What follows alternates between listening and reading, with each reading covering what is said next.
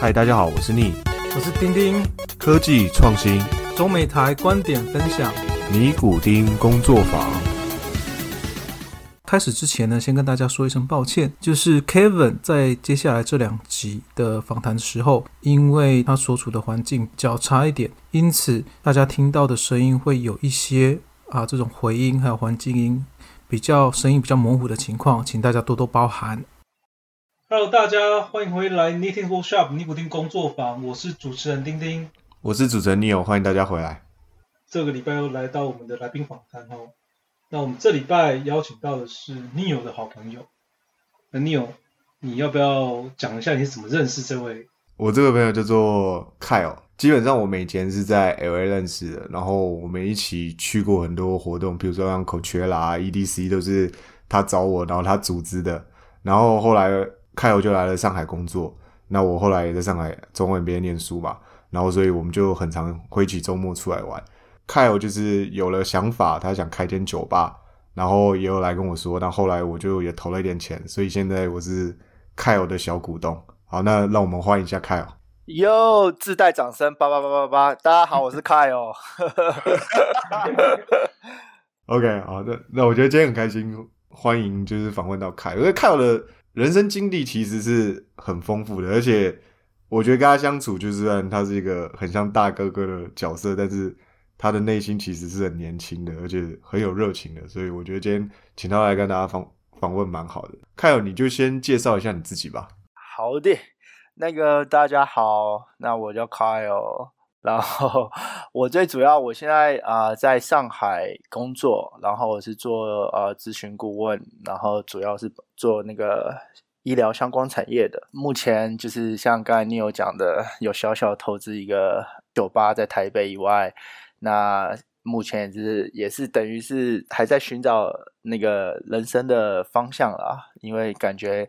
有点中年危机了嘛，所以所以现在还是主要就是想说看人生的下一步要怎么走这样子。我整个学经历其实都跟医疗相关，所以做的也都是就是这方面的呃相关的产业啊，然后不同的职能这样子。然后如果大家等一下我们会聊到一些我一些呃整个求学的历程啊，我们可以再聊就是讨论一下我的经验如何可以也算是。看大家能不能拿来当做参考，然后如果以后有人想要啊从事医疗产业或者从事咨询顾问业的话，那我看看能不能帮助到大家这样子。凯尔，你刚才在讲说我还在寻找人生的方向，我以为你是说我还在寻找人生的伴侣。对 对，我要要，我真的以为你要接伴侣，知道吗？伴 伴侣伴侣不用寻找，自己会来找我。不好意思，我我就是人丑性骚扰那一种，不好意思。Kyle 是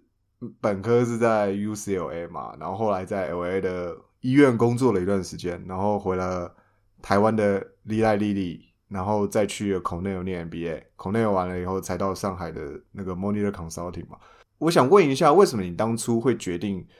是从台湾，然后再去 Cornell 念 MBA？就是。我也知道你当时是因为台湾人的工作，然后你回了台湾。那为什么你后来又毅然决然的放弃了台湾工作，决定去念 MBA？好，这其实，我先我先纠正一下，我我我的本科其实是台北医学院，我在台台北学念业念药学系，然后去 U C L a 念了一个公共卫生的硕士，然后然后之后才才在美国工作呃读书这样子，就是在读了一个 MBA。那我我全部。其实我觉得这都这都是很多时候你都不会像我我我没办法计划，可能三五年后你会有什么改变，可是你就会每次都就是刚好都会有一个因缘际会让你决定哦，我需要做改变，我需要我需要更上一层楼，所以也很多时候你的计划都赶不上变化嘛。呃，我那时候在美国工作大概五六年以后啊，就是回台湾工作了两三年，然后那时候。啊，做的工作刚好让我有机会再去让我知道说，哎，这个这个等于是开拓我的眼界，让我了解到啊，有咨询顾问这个这个行业。所以那时候我就一心一意想要啊跳跳入这个火坑嘛，所以我那时候就为了去咨询行业，我就去读了一个 MBA，所以才从啊台湾直接转到美国去读 MBA。然后那时候读 MBA 其实也是有很多的想法啦，毕竟我那时候读 MBA 的时候有有点晚了啊，工作经历已经大概有七八年了，所以我那时候选择的是呃一年的课程，因为毕竟不想花太多时间呃在学校。然后希望能快点啊回到职场发展，然后因为我那时候等于我的目标非常的明确，我就是想要做咨询顾问，所以呃我了解一年的 MBA 其实对我来说其实就是就能帮助我达到这个目标，但很多很多其他的啊可能职能啊像银行业、金融业啊 IBD 等等，你可能读一年的 MBA 就没办法让你得到得到你想要的东西。啊，就变成。我在做决定的时候，可能就是根据我的需求去做考量，然后就是一步接着一步。那那时候会会决定读 MBA 来上海，也是因为我还是想继续做啊医疗产业嘛。相对来讲，上海已经啊慢慢变成整个亚太地区的一医疗的一个算是区域的 hub。根据这个发展的的在风头上的猪也会飞嘛，所以就想说，那我就来这里上海飞飞看。结果想不到变胖了，现在有点飞不太动。所以，所以，所以我现在现在还是啊，想努力继续看有没有做别的啊一些啊算 side project，然后可以继续去丰富我自己的，不管是职业或者是我自己的呃的梦想，就是还是希望能够有朝一日可以有自己做一点。自己的生意啊，或者自己的公司这样子，哎，那听你这样讲的话，其实你当初去 Cornell 读 MBA 的时候，是大概知道自己要去读哪一种 MBA 的，对不对？嗯，没错，因为我那时候就很明确，就是想做咨询顾问，而且只想去读一年的 MBA，所以我那时候大概也是没有申请很多学校，大概三四所，然后都是一年制的 MBA。那这种一年制的 MBA 申请上跟两年制有什么差别呢？呃，就是时间比较短，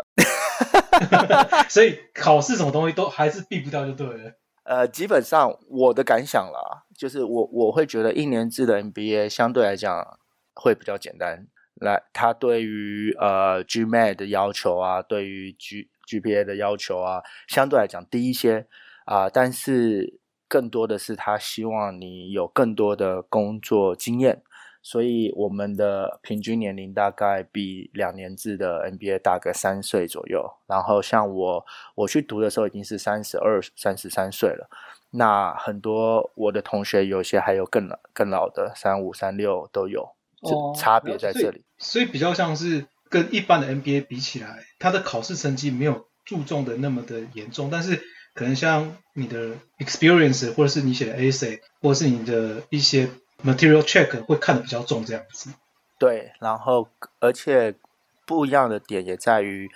二年制的 MBA 可能很多是在转换职能，比如，比如他可能想从他原本是是是 retail industry，想跳到 tech industry，原本是做做做呃 marketing，想要变成 finance，他很多是跳职能转职能，但对于一年制 MBA 来讲，它更多的是它不会去跳职能，它还是去 continue 它原本的 career path，但是它有可能是换 location，或是换 company，或者是换不一样的，就是职能你是相同的，但是你会换到不一样的 title 啊，或是 career 的 promotion 这样子不一样感觉。然后二年制的二年制 MBA 可能是去。去找那个伴侣的，但是我们一年制 一年制的基本上都是带伴侣来的，好悲哦，真的真的真的，因为像我很多同学，他们基本上都是全家大小一起过来的，对啊。哦，了解。那像口内有这种一年制的课程，它跟二年制的课程有有有什么不一样的地方吗？如果它本身就是呃比较像是要去 improve 你本身的专业领域的东西的话。因为我们我们虽然是一年制，但是我们是整整的一年，就是从五月到六月，就是就是整整十二个月。所以其实我们虽然是教一年制，但是其实我们有三个 semesters。然后我们在九月开学之前会有一个算是 intensive 的，就是大概三个多月，从五月到九月，大概三个多月时间，我们会回到呃，可能国中国小那种早上八点上课到晚上五点的那种苦难日子。然后这三个月的时间，我们就会把两年制的 MBA 的第一年上的课全部上完。所以当然相对来讲，当然学的东西可能啊会比较少一点。我们会比较，我们可是我们变成我们会很累，因为我们晚上基本上五点下课以后就开始做作业，然后我们又回到那种两天一小考、三天一大考的那种过校生涯生活，然后大概这样三个月以后，我们就 catch up，把二年制第一年所有的课程都上完，然后九月开学的时候，我们就开始跟二年制的同学一起上课了。所以对我来说，课程其实差异不大，然后。讲的更明白，有上过、有去念过 NBA 的应该都蛮同意的，就是你在学校上的课程，其实真的不是你的、你的、你的 determine points，right？就是上什么课其实不是真的这么重要，你更多的你还是如何在职业，就是职场上去运用到你学的这些东西，呃，就是怎么讲，更多的是在职场上去学，我觉得。是所有一年制的 MBA 都跟 Cornell 一样吗？还是说只有 Cornell 是这样子？呃，基本上所有一年制的，应该美国的美国的都是这样。哎，没有，好像 i n s e 也是对，基本上都是会有大概三个月那种很很很密集的上课，然后把一些 fundamental 上完，然后之后就开始不叫 lay back，就是像。回到真正 NBA 该有的生活，就是开始夜夜笙歌这样子。所以它等于是类似一个假一年就对了。它其实是把前三个月去让你可能 MBA 本来可能六个月或者甚至九个月应该要上的东西，把你集中在前三个月把你塞完。对，而且大家不要有那个迷失，就是好像一年制就是二年制所的学费的一半。其实是没有的，因为我们还是上了三个三个学期嘛，所以其实我们的学费是是四分之三。哇，那真的省到时间了，省掉时间了。对，我们就是啊，那个机会成本比较低。你有你有你有哥说吧，感觉你很一堆很很多 问题。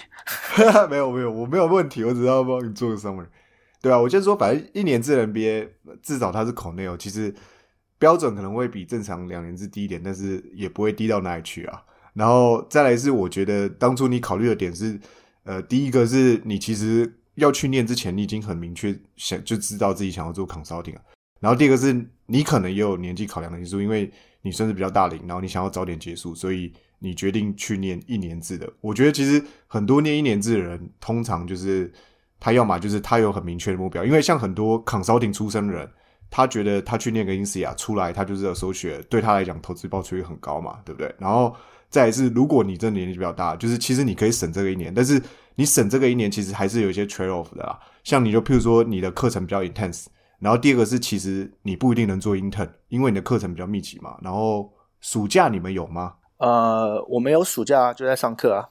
对啊，就在上课嘛，所以其实你也你也比较难有机会去做个 intern 啊，就是。因为你 intern 也有可能是你可以换方选或换工作一个比较好的机会嘛。我觉得综合刚刚讲的，就是如果大家有在考虑说自己想要念一年制或二年制的话，刚才 K 已经很明显的把这些课程都介绍了一遍，然后就是让你能自己去额外做一些选择，说怎样的方式对你是最好的。应该是你根本没办法做 intern，因为美国好像有一条法律规定，你如果没有满一年的话，你是不能做 intern 的。就是你当学生没有满一年的话，你是不能在美国境内做 intern 的，除非你那时候要又要回到台湾或或去别的国家做 intern。哦，那就真的比较 make sense，因为你说你的同学都是年纪比较大，然后工作经验比较充足的，所以他们可能比较不需要有 intern 的机会，或者是一年制可能很多是给那种譬如说公司派来让你上 MBA 进修的，那你回可能就回原公司，那对你的。你有没有做 intern？其实都没差嘛。就是一年制虽然省的时间，然后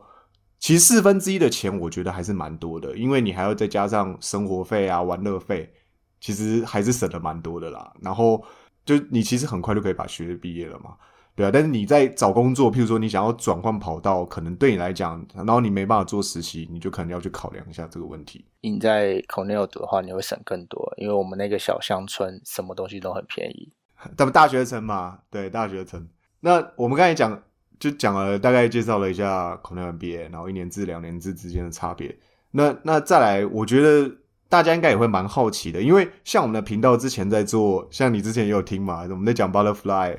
Network 的时候，就是在讲一些医疗器材公司的时候，我们其实还蛮多听众对这个领域是蛮有兴趣的。那我们知道 Monitor Consulting 就是一个比较，就是你做的这一块是比较一个偏就偏重于医疗产业的 Consulting 咨询行业。我想问一下，就是那你们大概平常是做在这个行业里面大概是做什么样的事情？哎，因为我觉得很很多人只知道说啊，你们是咨询行业，但是你们在做什么可能比较了解。你可不可以稍微跟大家介绍一下、解释一下？可以啊，其实我觉得就是一般来讲啊。只要一个公司他们内部第一个没有能力去做的事情，我们就会做；或者是他们不知道怎么做的事情，我们也会做。所以讲很简单，比如说，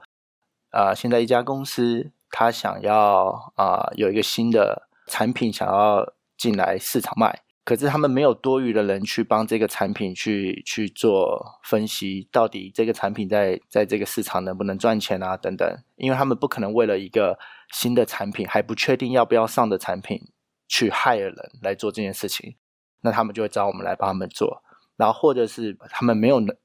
没有能力去做的事情，比如说一般很多公司他们可能没有并购的能力，因为他们可能从来没有并购过，那他们根本不知道怎么。并购另外一家公司，他们就会找我们来做。所以，只要任何一家公司有这两方面的的需求，不管是什么啊职能，不管是什么样的的项目，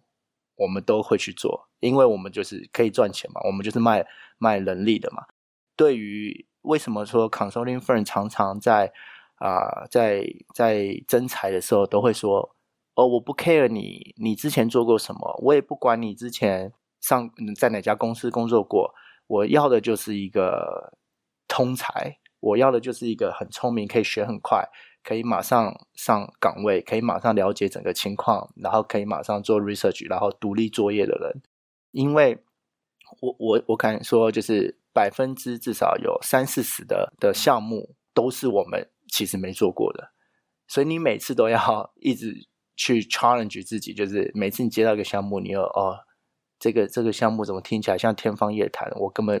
根本没做过，然后现在又要我做，就是所以你都要自己去做 research，你要自己去马上把这块领域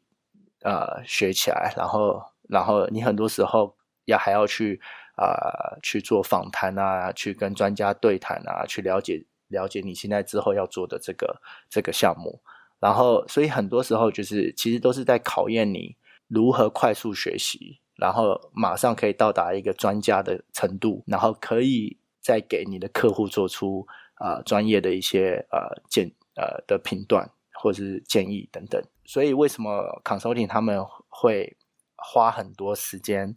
就是工作时间很长，就是因为他的学习其实前半段的学习要花很多时间，然后还要融会贯通整个客户的一些情况，然后再给出建议。所以基本上。就是你在做项目的时候，很长时候都是做到晚上十一二点，然后隔天可能七八点又开始，然后基本上周末可能偶尔还要加个班。如果有人真的想要做咨询的话，就是你要先了解到这种你要跳入的火坑有多烫，然后才才才才决定。对，我觉得就是我先记得，因为 Morning Consulting 可能大家还不太知道，但是反正它是 d e l o y 后来收购的一个 Consulting，然后。大家如果追追到最有名的是 M B B，就 McKenzie，然后 Bank 跟 B C G，那其实基本上 Moni 的大家会说它就是一点五线，就基本上只属于这三家，而且它的给给的配是基本上可以追赶当这三家的啦。但是大家传江湖上传言啊，我不知道，因为我跟每个人都有讨论过。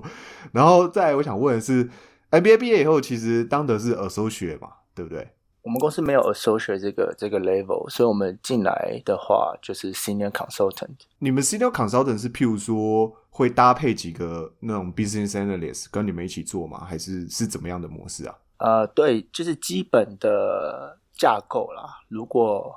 客户付得出钱的话，我们常常会因为客户的的预算问题，我们会增加或减少人嘛。但是基本的架构，我们通常都是会有一个 manager，然后再一个 senior senior consultant，然后再配两个小朋友，一乐一乐是 consultant 或者是 analyst，那基本上就四个人的配置就是基本。那根据每一个项目的的 scope，有可能它有两个 work stream，那就再加一个 team，然后有三个 work stream 就再加一个 team，所以基本上就是以这种方式去去加。但问题是，呃，你说的至少一个 project 都会有四个人，对吧？不会说因为预算不够，所以譬如说把两个 BA 或者两个 consultant 砍了，剩你一个 manager 这样，会有这种情况发生吗？还蛮多这种情况，因为很多时候客户不没有钱，或者客户觉得啊、我不需要你做这么多，我们就会我们就会根据他的要求砍人嘛。我还做过我一个人做的项目，我靠！所以就算其实你名挂 senior，其实基本上就是你把下面的事情都包了，对吧？因为对客户端可能就是 manager 出手，那剩下基本上就是你做。对，其实基本上也没 manager，我就直接我就对客户也都是我，然后下面小 小朋友做的事情也是我，反正就是包山包海，对啊，所以就看对。可是这种好处就是这样有好有坏了，因为你有时候像你如果太多太多 layer，像做一个大的 project 的话，你可能要要有 manager，然后 manager 上面可能还要有一个呃 partner，那你你做的东西就要一直被 review。你知道做这种东西就是你做 consulting 的做 consulting project，就是你从来没有做完的那一天，你做完的那一天就是你 present 的那一刻，所以就是你会一直改，一直改，一直因为每个人都会觉得这样做更好。你就算改了一个很好的版本出来，人家还会觉得哎这里还可以再更好，你又在改，所以就变成你如果是那种很多很多人要 review 的过程的话，你基本上就是一直在工作，一直在改，你永远没有改到好的一天。对，但是我觉得，因为就是其实他给你的压力强度，还有就是整个 consulting firm 给你的训练来讲，因为我知道很多人就会说 consulting firm 是一个很好的 career path，就是你们从 consulting 出来以后，你们要去实业甲方的话，基本上对你们来说不会太难，而且大部分人都会认可说，因为你已经是被 consulting 选过的人，所以我会觉得你的实力上是没有问题的。但是换句话说，也很多人在 challenge 说，譬如说像你们的，因为你们是乙方，所以你们工作时数很长，然后其实虽然薪水很高，但是呃，如果这样算起来 CP 值其实蛮低的。对，那我觉得你对于就是譬如说像在 pros and cons，你怎么你怎么看这个东西啊？对，所以我那时候其实我在进 consulting 的时候，我也有很明确的目标，就是我知道这种东这种这种 lifestyle，我我应该没办法撑太久。然后一般来讲，consulting 大概就是三年会会换一个换，大概走掉七八十的人。譬如拿我我我的例子来讲就好，我们就是我们这一届进那个 Monitor deploy 有大概十四个人，然后我现在工作快满三年，这十四个人里面只剩下三个人还留在公司，所以基本上就是每三年会换一批。所以为什么 consulting firm 它会要一直去招很多的人，就是因为它的它的 attrition rate 非常高。对我来说，因为我已经知道我我加入 consulting firm 是为了我要赶快去去了解中国这个市场，中国的一些医疗环境等等的。那因为那是我以前没有的经验或是知识，所以我决定经由咨询顾问这个行业，让我赶快加速我的 learning curve，然后赶快可以达到外面业界的需求，然后我就可以跳出去外面业界。然后就像 Neil 刚刚讲的啊、虽然大家对 consulting 越有越来越多的质疑啦，就觉得呃你们就是太多的呃纸上谈兵，没有这么多实物的经验。啊、但是商号在业界其实大家还是很 appreciate consulting 的 experience。我现在工作快满三年嘛，我现在基本上一周大概会有一到两个呃猎头来找我，然后就是都是在问我要不要去去甲方啊，或去什么投资啊，去什么啊、其他的新创公司的的机会。所以就是尤其是现在很多的呃 requirement 都会说。啊、他们会期望 candidate 有大概三到五年的 consulting 的的 experience，所以我觉得这对于不知道自己接下来想要做什么的人，其实来 consulting 我觉得是一个很好的跳板，就是可以让你的开开拓你的眼界，然后让你有更多发展的可能。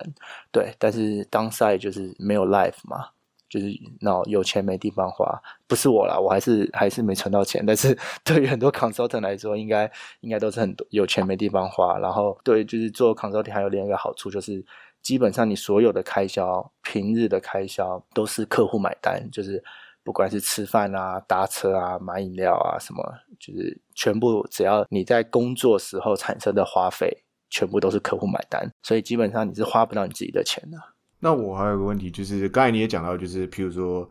做港商的，因为你每次都是面对不同的 project，所以你要很快的去应变，然后很快的去学习，就是 running curve 要很短，然后你要懂得应对客户，所以不光只是就是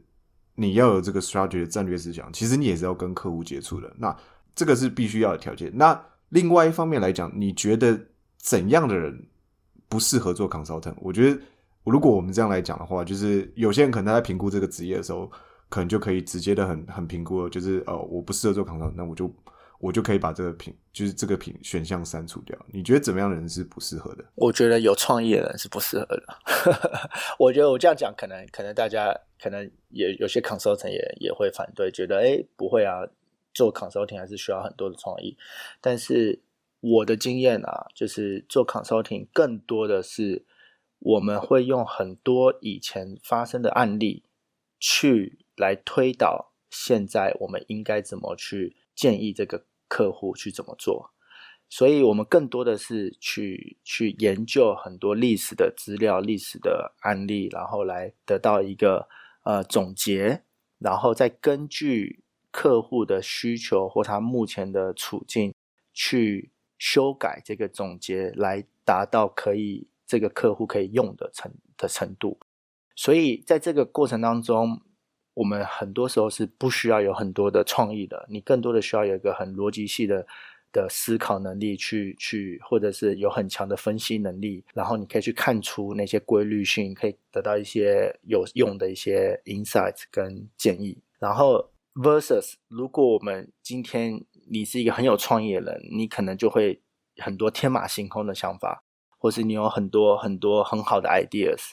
但是在那些时候，你可能会更适合做一些比较 creative 的工作，像像艺术家，或者做什么 marketing，或做 brand brand，或做 PR，或做这些东西。但是对于 consulting 来说，你这些很天马行空的东西，或是这些很很有创意的想法，risk 很高，我们是不可能完全没有任何 supporting evidence 的情况下去给客户做建议的。因为你拿一旦拿出一个很可能你觉得哇这是 brilliant 的 idea，但是你没有太多的其他的公司以前做过，或是太多其他的公司或是其他的资料去去支撑的时候，你客户问你两个问题，你就被问倒了，他就会觉得你这很不专业啦，你这个都不敢都不能回答我这些问题，那我怎么我怎么敢照你的方法去做？那如果真的失败了怎么办？所以就变成我会觉得。很有逻辑性、很严谨这方面，很很会比较适合咨询顾问。可是对于很很有创造力、很有很有很有想法这些人，可能更适合创业或者做一些不同的不同的啊职能的工作。这样子，这个说法蛮好的，因为 我其实第一次听到这样讲，但是我觉得还蛮有道理的。再来就是，那你觉得讲了那么多，我们刚才讲了其实蛮多当赛的啦。那你在做这个 consulting 过程中，你有没有真的觉得自己什么比较开心的事情？有啊，就是因为我做了这个这个咨询顾问以后，我就很很有荣幸被应邀到你们节目。感接靠背哦。我 我如果不做不做 consulting，我没办法上节目啊。你已经上了另外一个才来上我们的，好不好？这是这是这这是我的天花板了。没有啦，我觉得开心的事情就是有一个地方，我觉得就是你会感觉你回到以前学校那种感觉，因为你做一个 project，然后你跟你的同事就是基本上每天除了睡觉时间你都窝在一起，所以你就会感觉回到以前高中大家一起在拼联考那种感觉，然后早上十八点到学校就一直到晚上晚自习到十点才回家，然后你这一整天都都跟同一群人混在一起，然后。你们就只能自己苦苦中作乐，然后就培养出那种革命情感。然后我觉得这个这个对我来说有一个，就是对我来说是一个蛮好玩的体验，就是你可以大家一起，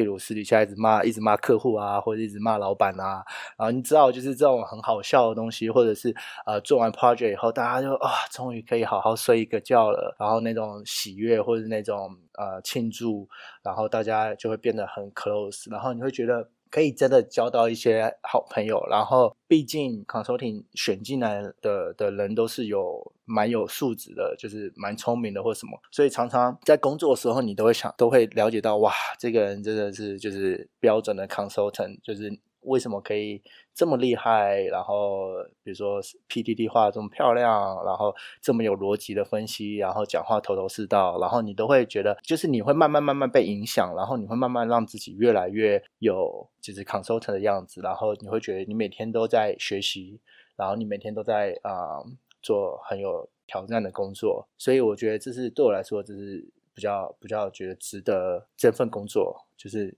是蛮有 rewarding 的一个。一个一个工作了，但是 at the same time，就像 Neil 之前提到的，这个 CP 值真的很不高，因为因为就算我我们现在录的时间是星期六早上十一点，但基本上其实我大概七点半就起来开始工作了，然后到现在等于是我在休息，然后才来录这个工作，录这个这个节目，所以就变成就是工作时间真的很长。如果你不是很喜欢 enjoy 工作时间长的人，你真的不要轻易尝试这个工作。好，那我们知道，其实 consulting 符合人说，就不是人在做就对了。你要付出很多时间，然后才能够去有一些些微的成果出来。那我们今天很感谢呃 Kale 来跟我们分享一下，不论是他的职业，然后到底 consulting 在做什么，而且 consulting 应该是适合什么样的人做。那下一集我们会持续的跟 Kale 来聊一聊，说到底。他除了这种普通的职涯之外，他有没有做一些其他的事情？然后包含说，那除了 consulting 之外，他未来有什么的想法？这样子。好，那我们在这边谢谢 Kyle 今天来参加我们节目，谢谢。好，我去去后台领便当吗？对，等下去后台领便当。领两个，领两个，讲得很好，下期见。两个是可以，可以。对对。好，那我们下期见，拜拜，拜拜拜。